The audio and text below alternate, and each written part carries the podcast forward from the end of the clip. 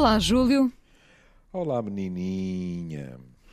Hoje trazemos a este Amoré uh, em versão longa uh, uma entrevista um, do Jornal Público. Uh, foi foi publicada no jornal, mas já tinha sido publicada antes, num outro, numa outra publicação, uma entrevista com Paula Lebre. Paula Lebre uh, é a mãe de uma uh, jovem uh, fatalmente assassinada no dia 22 de maio de 2020. Um, e ouvimos falar de novo em, em Paula Lebre e na memória de, de Beatriz. Um, a propósito uh, do concerto da vinda, da segunda vinda este ano de Nick Cave a Portugal, desta vez ao Festival uh, Calorama. O, o, que é que acontece? Uh, Beatriz Lebre gostava muito de Nick Cave, gostava em particular da canção que Nick Cave lhe viria a dedicar, in, Into My Arms, e Bom, é a história desta mãe a gerir um luto, mãe esta que decide uh, uh, ir ao concerto de Nick Cave. Uh, com certeza um momento catártico para ela. Ela escreveu a Nick Cave na plataforma um, uhum. que ele tem onde eu já confessei que já escrevi várias vezes, mas sem resposta, não é? Ah, ela escreveu-lhe precisamente a falar do caso da filha, como a filha ah, gostava tanto dele, desta, desta canção em particular, e portanto, a meio do concerto, Nick Cave fala. Uh, uh, da Paula, da Beatriz e dedica uh, uh, a canção à Beatriz. Uh, foi um momento arrepiante. Para quem não conhecia a história ou, ou, não se lembrava, também foi à procura dos, dos, detalhes desta, desta história, desta história triste, não é? E nós, com este artigo do Luís Pedro Cabral, tivemos a oportunidade de ficar a conhecer melhor Uh, a história era conhecida, mas, sobretudo, o que se passa hoje na cabeça desta mulher, não é? E, e da forma até como ela, no meio disto tudo, se conseguiu apaziguar, como se diz no artigo. Uh, ela, ela consegue uh, chamar pelo nome o homicida da filha, não é? Uh, portanto, de certa forma, isto também é curioso porque ela consegue ainda assim humanizá-lo, não é? Uh, há, há um, eu diria que ela consegue desbloquear determinados processos psíquicos. Por exemplo, ela consegue chorar com a música de Nick Cave. Ela conseguiu chorar muito no, no, no festival, é, não é? é. No, no, festival, no concerto, sim. Uhum, é? Sim. E depois há, há, desde logo uma mensagem uh, que, eu, que eu acho que é, é importante sublinhar, porque uh, esta rapariga continua a viver, perdoar-me-ão, não me render à fisiologia pura e dura e dizer esta rapariga continua a viver no coração mãe. É? E ela diz: Todas as manhãs me custa a começar o dia. Faço um esforço. Não apetece viver, mas também não quero morrer. E de certa forma eu pensei assim: pois, ainda bem que ela não quer morrer, e também há outra dimensão: é que ela também não quer que a filha morra completamente. Porque a filha. Também é isso que a mantém viva, não é? Exato. É.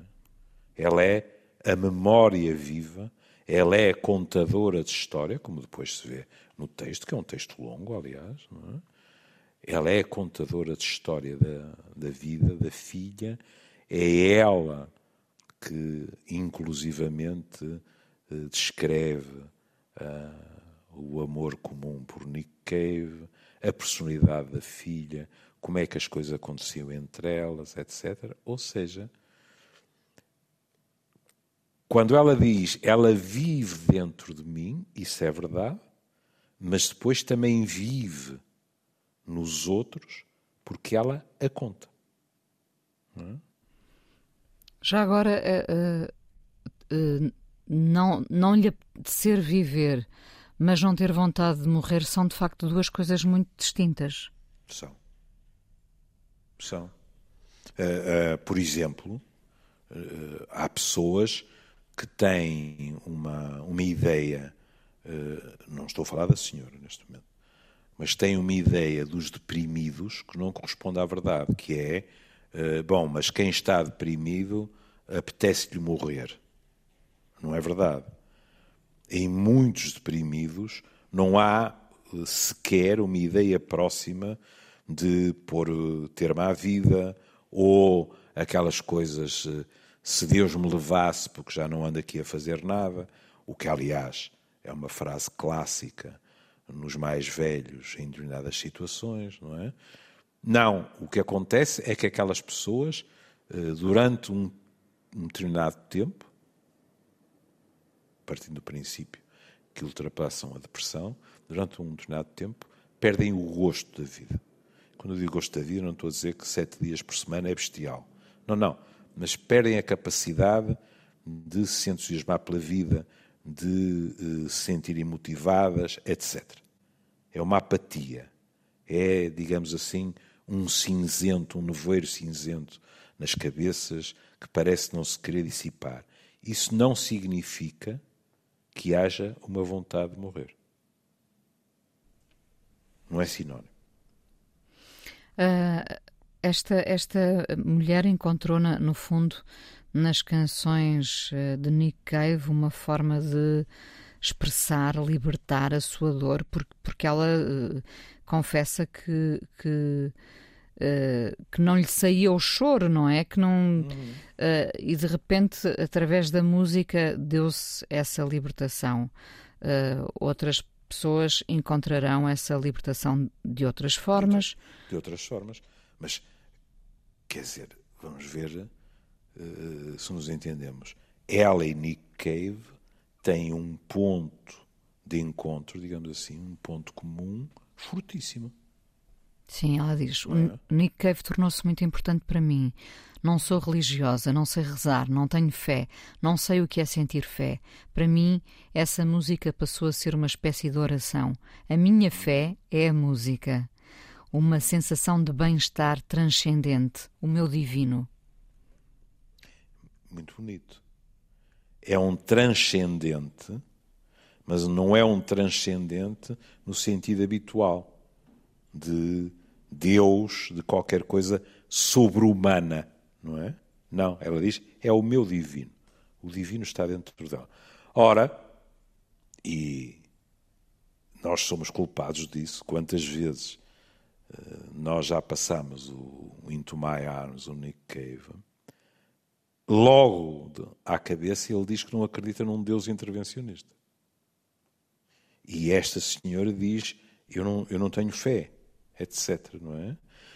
Mas o que os une é a perda terrível que tiveram, não é? E não sei. Porque ambos a, a, a tiveram, não é? Atenção. Exatamente, a questão é essa. É?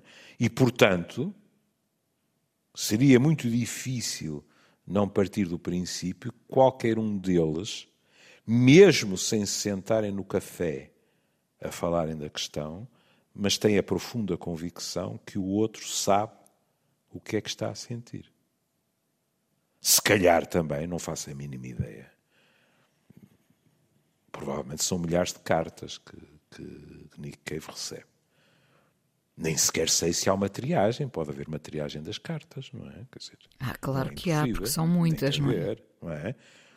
E se cartas houve uma triagem, mais... e se houve uma triagem, hum, agora também temos, se quiser, de, de fazer uma escolha, que é, há uma, há uma interpretação uh, malévola, triste até, que é alguém triou e disse: epá, isto dá um momento espantoso no, no concerto.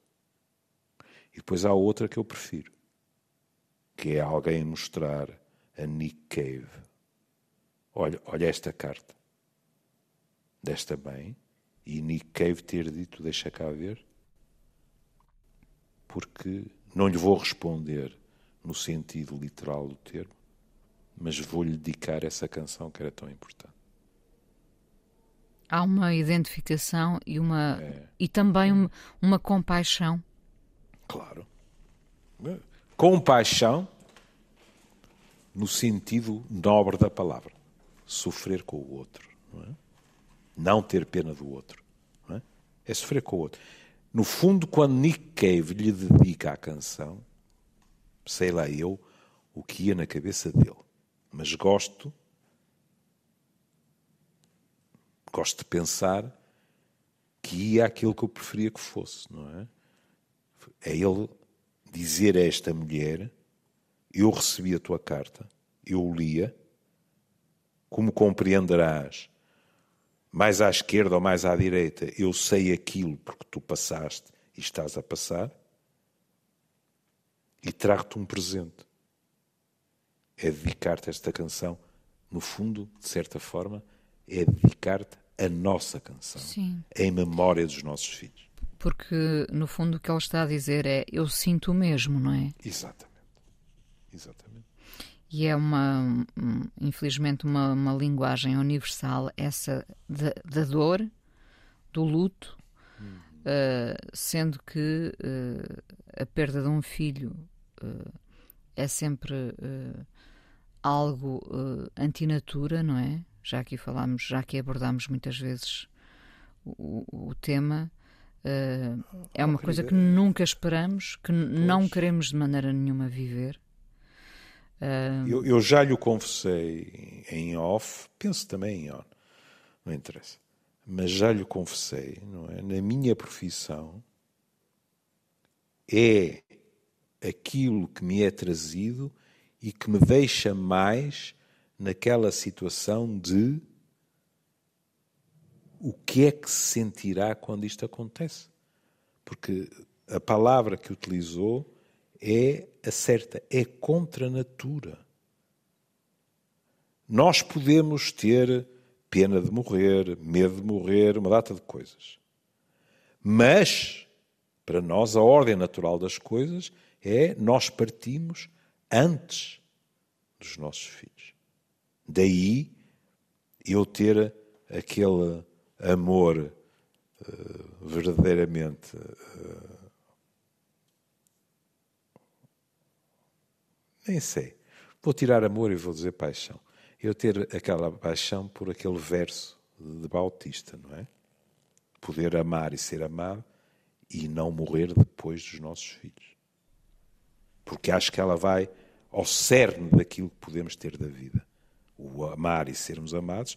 E depois, se ela só dissesse isso, provavelmente ninguém iria uh, retirar uh, o valor do poema. Mas o último verso, digamos assim, é um choque brutal. Porque poder amar e ser amados não é, é quase corriqueiro, que me perdoem os que achem que utilizar esta palavra em relação ao amor que é uma blasfémia. Mas é quase corriqueiro quando comparado com a hipótese de morrermos depois dos nossos filhos. É o mundo virar do avesso. Do avesso, exatamente. Neste caso, hum, não, não, é, não é possível dividir os lutos, evidentemente, mas uhum talvez haja aqui uma, uma dor acrescida pela forma como uh, esta filha morreu. Uh, não sei, para lhe falar. Pela incompreensão, pelo choque, pelo horror, por tudo isso. Uh, sim. Que não tem nome às vezes, não é? É verdade. Pelo inesperado, pela revolta, etc. Mas eu arriscaria a dizer que em mais de 40 anos de clínica, uh, as piores situações foram aquelas em que, e agora vou dizer isto, que é importante dizê-lo, com razão ou sem ela, aquele pai, aquela mãe ou aqueles pais acham que tiveram responsabilidade na morte. Por um acidente ou qualquer coisa. Isso, isso é ainda mais terrível. Porque não é só a perda, é a sensação, vou repetir, verdadeira ou errada, de que eu contribuí para que isto acontecesse. Não é o caso aqui. Não é o caso. Mas estou a dizer que dos relatos que me são feitos, e se é que alguém pode, eh, como a Inês dizia, eh, hierarquizar a dor, mas não podemos negar as impressões que temos, não é? E a impressão que eu tive ao longo de tantos anos foi sempre que essa era, era a pior das dores, porque era a sensação, fiquei sem ele ou sem ela, e eu poderia ter evitado, e às vezes não podia, mas uh, se nós às vezes nos, responsabilizamos porque eles uh, fizeram uma negra num joelho, com que facilidade eventualmente nos podemos responsabilizar por qualquer coisa que tenha a ver com algo de irrecuperável como a morte, não é? E isso é verdadeiramente, acho eu, que observo de fora e que tento escutar com enorme dificuldade, porque uh, sinto-me a anos-luz de distância. Uh, oh Inês, em 40 e tal anos, como compreenderá, houve pessoas que um dia tiveram a gentileza de me dizer o Senhor ajudou-me. E, e eu fiquei satisfeito. Mas grande parte das vezes fiquei também a perguntar-me em que é que eu ajudei, como é que eu ajudei, sabe? E às vezes, se calhar, ajudei só estando lá. Uhum. Não é? E, e, e, funcionando como um, um, um receptáculo para aquela terrível dor não é? Pronto. Uh, se calhar estando em silêncio até. Não, é? não sei, mas uma coisa lhe garanto: não foi por diretrizes técnicas que eu consegui ajudar. Eu e os meus colegas, é? porque ouvi isto dos meus colegas psiquiatras, psicólogos ou profissionais de saúde em geral. Não é obrigatório que quem nos escuta numa situação destas seja da máfia dos psis, não é? Pode ser outra pessoa qualquer. Uh, não sei se. Estou a falar de profissionais, sim, não é? Sim, sim. Nem estou a falar dos amigos. Há pouco, quando dizia que esta mãe vive com uma dor apaziguada, não sei se, se terei sido justa. Uh, a, a, dor vive com ela, isso é evidente, por demais evidente. Um, está lá, uh, não sei se arrumada, mas uh, de uma forma que lhe permite uh, falar, pensar sobre o assunto, recordá-la à filha. Um, será que, que, essa dor se apazigua? Oh Inês, a Inês leu a frase, portanto só, só repito parte dela. Uma sensação de bem-estar transcendente. Ninguém diz isto sem estar minimamente apaziguado. Não é? Está lá bem-estar. Agora, lá vamos nós com a nossa mania de ter raciocínios que fazem com que as palavras se transformem em opostos que se excluem sem hipótese, digamos assim, de convivência. Esta senhora ter uma sensação de bem-estar não colive com o facto do sofrimento permanecer. Evidentemente, não é? Não é? Uh, uh, alguém que diz que não lhe apetece viver, mas que não é quer evidente. morrer, não é? É evidente, não é? Este não querer morrer, uh, de certa forma, até pode ser uma, uma quase homenagem à filha, não é? De a senhora per... diz: Vou Sim. viver por ela. Por ela, no sentido de lhe perpetuar a memória. Para além de que, não sei. Estou completamente a especular. Também pode acontecer que esta senhora pense: a minha filha não quereria que eu morresse. Isso também conta, não é? Nós, às vezes, de um modo necessariamente falível, mas nós somos capazes de pensar assim: e o que é que alguém que eu perdi, em termos literais, como pela morte, ou porque por, isso, por, por isso simplesmente saiu da nossa vida, o que é que esse alguém eh, gostaria daquilo que eu conheci dele ou dela, gostaria que eu fizesse, que eu pensasse, etc. Podemos estar errados, mas que às vezes funcionamos assim, funcionamos. Depois, eh, eh, não podemos ficar apenas na morte, porque eh, esta senhora fala muito da vida da filha. Sim, de como, é coisa... de como se encontrou na música, o sonho Exatamente. dela era ser pianista, não é? De quando uh, uh, foi estudar música, tudo fez sentido, não é? Hum. Mas ao mesmo tempo lidava Sim. com a timidez dela. Sim, claro. E, e uma pessoa tímida, não é? Eh, no mundo da música, quer dizer, eu, eu, tento fazer uma transposição e pelo menos pontos em comum têm de existir. Uh, o que é que será dar o primeiro recital quando eu me lembro do que foi dar a minha primeira aula teórica? O medo. Pronto, há pessoas que o não sentem, têm toda a minha inveja.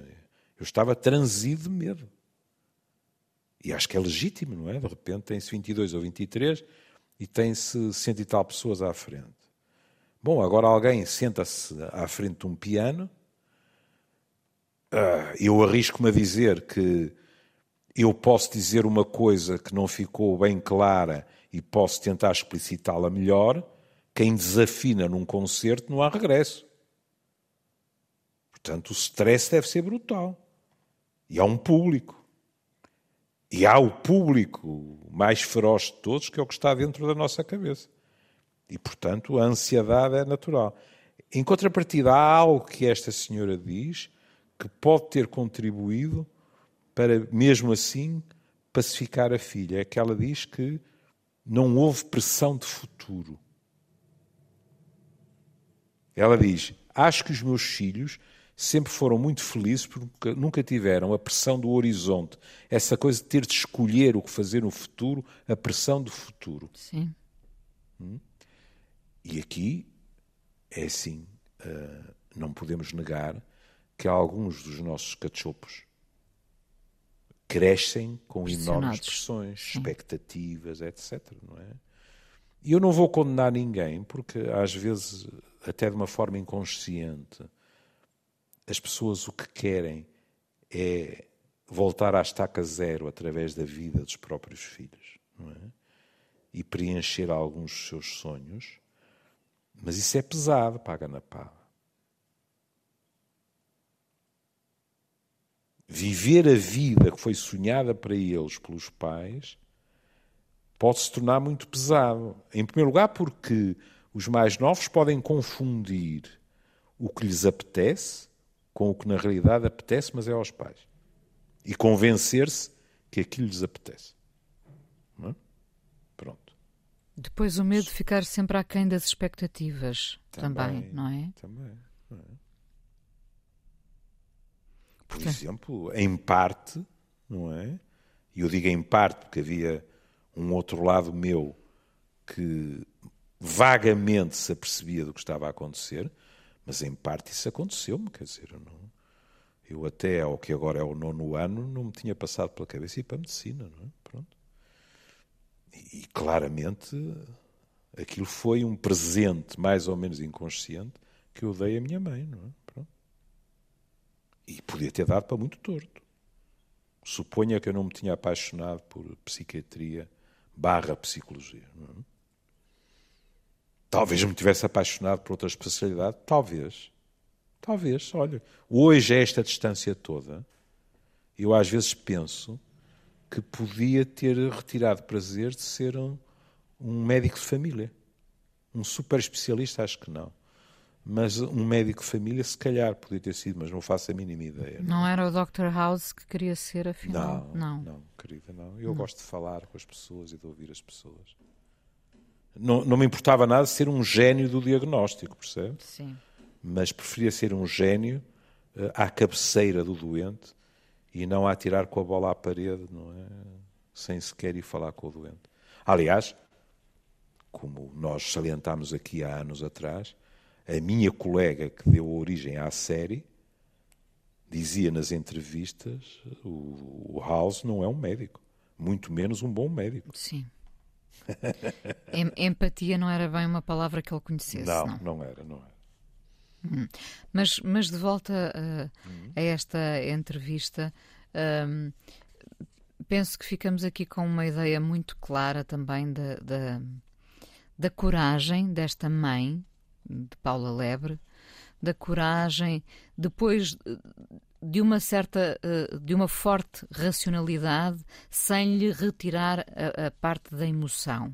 Hum. Uh, por exemplo, um, um momento que, que, me marca é precisamente neste artigo uh, é a fotografia de Paula Lebre, uh, a mãe, junto ao Tejo, onde o assassino da sua filha se livrou do corpo. Um, Repare, uh, outras pessoas, claro que nós temos uh, formas muito diversas de, de, de, viver a dor, o luto, mas uh, outras pessoas poderiam dizer: Eu nunca mais quero olhar para o rio, ou nunca mais uhum. olharei, estarei perto sequer do rio. mas esta mulher tem uma, uma postura diferente, não é? enfrenta, confronta-se Uh, e ainda assim nunca é uma linguagem de raiva que ouvimos da boca dela. Não, e, e depois acho que há qualquer coisa que tem que ser externamente reconfortante para ela. É uh, a descrição que ela faz da própria filha. Ela tornava tudo mais leve, tinha ironia e era criativa, usava com ela própria e eu lembrei-me quantas vezes nós dizemos aqui, enquanto nos conseguimos rir de nós mesmos, há esperança. Uhum, uhum. É verdade, é importante. Porque é que havemos de tornar pesado tudo o que é da vida? Ela tinha essa tendência, embora fosse tensa com a responsabilidade.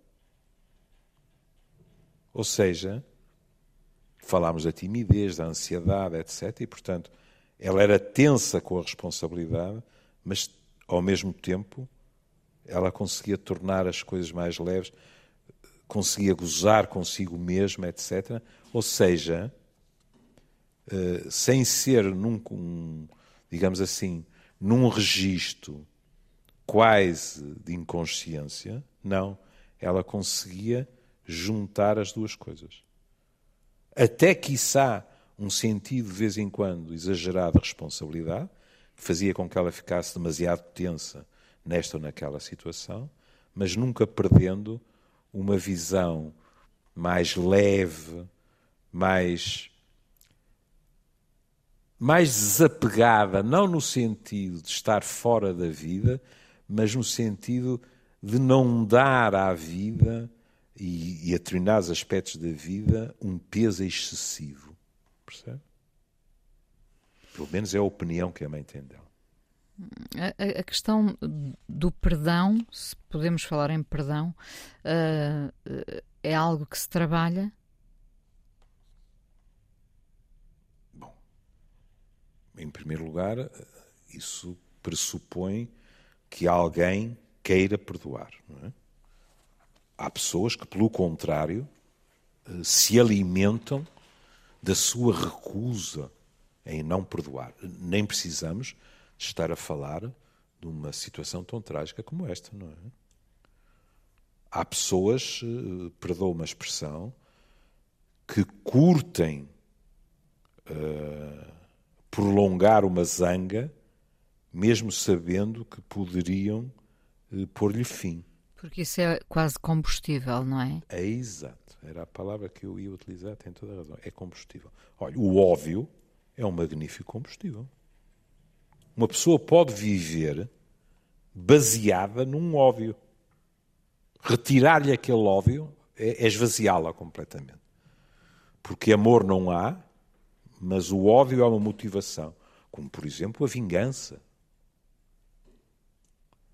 Agora, suponhamos que alguém não está fechado a isso. É? Ah, é possível perdoar, é possível perdoar, mas uh, não é nada fácil. Porque, como compreendo, há momentos em que as pessoas encaram uh, aquilo que começa a acontecer-lhes, que é conseguirem olhar para alguém que, e depois também nestes acontecimentos mediáticos, tudo isso uh, é aproveitado. Alguém que é um monstro, não é? Conseguir olhar para essa pessoa também como um ser humano. E uh, a pouco e pouco a perceber-se dessa concomitância, digamos assim, ou seja, se quiser, que um ser humano é capaz de cometer atos monstruosos, que não é a mesma coisa que ser só um monstro, não é? Isto às vezes, eh, em processos uh, iniciais, uh, pode uh, até assustar a pessoa, porque a pessoa pode achar que está a atrair quem partiu. Sim. É? O que é isto, não é? E, e a, a, tentação dos, dos, de, dos porquês, não é? Porque a minha filha, porque desta forma. Neste uh... caso, daquilo que eu li, uh, o que está muito em cima da mesa é o ciúme, não é? Sim. Teria havido uma construção na cabeça daquele rapaz de algo que na realidade não Algo existia. unilateral, não é? Exato, exato, exato. E é curioso porque esta mãe diz a, a, a ter acontecido qualquer coisa que, que, que tivesse sido mais próxima entre eles, teria sido durante o confinamento da pandemia. Ou seja, não é impossível. Este rapaz pode ter construído na sua cabeça uma relação que não existia na realidade. Não é? E a partir daí, como tantas vezes acontece, a outra pessoa torna-se um objeto de posse. E daí há aquelas velhas frases de uh, se não és minha, não és ninguém, e, e outras uh, formulações que jandas, às vezes não vai uma grande distância. Ou simplesmente, entre aspas, a frustração da outra pessoa nos negar aquilo que nós esperamos. Sim, muito isso, muito isso. Ac acredito que muitas, muitas relações hum, se tenham construído durante a pandemia de forma virtual, não é? Claro. claro. Algumas hum, acredito que nem, nem, nem depois se terão materializado, digamos, as hum. pessoas acabaram por por ficar como, como, a, como a internet sim, potencia sim. amigos virtuais. Noutros casos, sim, acredito que as pessoas tenham conhecido. Algumas não se materializaram por uh, razões pouco honrosas, não é? Porque alguém mentiu descaradamente. Ah, também, claro. Não é? No mundo virtual e depois não se poderia dar ao luxo, não é? De ir ao café da esquina. Também aconteceu disso. Ou antes, também acontece isso, não foi só na pandemia há pessoas que, que estão a, a mentir ao próximo com pandemia, antes da pandemia, depois da pandemia, tirando partido daquilo que a tecnologia nos permite, não é? E atenção que uh, felizmente, eh, muitas pessoas que, que, possam desenvolver este tipo de relações unilaterais que só existem na sua cabeça, quer dizer, não, as histórias não conhecem este desfecho, não é? Claro, claro. Portanto, isto, isto claro. é um caso muito particular, muito triste. Mas este mecanismo, por exemplo, de pôr na cabeça do outro ou da outra coisas que são desejos nossos e que pode ter consequências trágicas, hum, não é tão raro como isso. E, e, e quando há determinado tipo de crimes, a Inês reparará, sobretudo, crimes uh, uh, passionais. Eu tenho sempre dificuldade em dizer isto, não é? Porque uh, é demasiado próximo de, de, dizer que se matou por amor quando não se mata por amor, não é? Quando se ama, não se é mata. É bom sublinhar isso, não é? É bom sublinhar Júlio? isso, não é? Não se mata por amor. Não se mata por amor. Mas determinados crimes, você vai ouvir o criminoso e o criminoso passa num teste polígrafo sem problema nenhum dizendo, suponhamos, é o mais habitual, numa relação heterossexual, dizendo, por exemplo, ela seduziu-me, ela brincou comigo, etc, etc, e depois negou-se. E nessa altura eu perdi a cabeça, fiquei furioso e aconteceu uma desgraça. E depois vai-se fazer, quando é possível, a história do que aconteceu e não houve tentativa de sedução, não houve incitamento, etc. Não é? E que houvesse. A partir do momento em que há não, é não, não é? Mas muitas vezes não houve nada disso, não é? Mas na cabeça daquela pessoa, a outra é culpada de, se quiser, uh, o ter feito, ou a ter feito, mas é mais julgar com os homens, o ter feito, passar por uma situação ridícula, por o ter ridicularizado, digamos assim. E pensa que desde cedo, e não estou a falar deste caso, hum. uh, eh, um, ou só deste caso, uh, pode haver uh, cedo pistas sobre o que se está ali a desenhar de uma relação tóxica, possessiva, enfim, às vezes Sempre tristemente. Não. Sim. Sempre não, mas em contrapartida vou-lhe dizer outra coisa, que é sempre não, mas demasiadas vezes há e nós ou não nos apercebemos ou as minimizamos. E olhe que o ciúme é um bom exemplo para a Inês falar na questão. Porque ainda se ouve muita gente. Porque o ciúme oh, pode parecer lisonjeador no início, não é? Pois é esse o problema, sim. Não é? Ouço menos, muito menos. Mas continuo a ouvir pessoas, jovens, a dizerem: Ah, eu, eu, eu tomei sempre aquilo como um sinal de quanto ele ou ela gostava de mim. É? E depois começam a perceber-se, a partir, cada um de nós tem os seus limites, a partir de um certo momento começam a perceber-se que a nostalgia do outro é controlá-lo ou controlá-la completamente. E aí, numa determinada altura, há pessoas que dizem: não, chega. E, por exemplo, do outro lado, a reação pode ser violenta. Oh, Júlio, não queria, não queria terminar o programa Sim. de hoje, que é, que é dedicado à Paula e à Beatriz Lebre uh, e a todos os pais que perderam os filhos, lembrando que também os pais de Ruben Couto, o, o rapaz que tirou uh, a vida à Beatriz, um, eh, também este rapaz morreu e também estes pais ficaram sem o filho. É verdade. E portanto, hum, também aqui hum, será muito difícil, não é só a perda de um filho, uhum. mas uh, uh, quando todos os holofotes se viram para este filho pelas é. piores razões. Como é que se é. vive com isto? Não faço ideia sei algumas das coisas que as pessoas me dizem, não é? Que é, muitas vezes, a primeira reação em quase todos nós é a negação. Quer dizer, é impossível que ele fizesse uma coisa dessas. Não acredito. Há um engano e tal e tal e tal e tal, não é? E depois, às vezes, acontece uma coisa terrível, que é a culpabilização, a autoculpabilização. Mas como é que eu não percebi?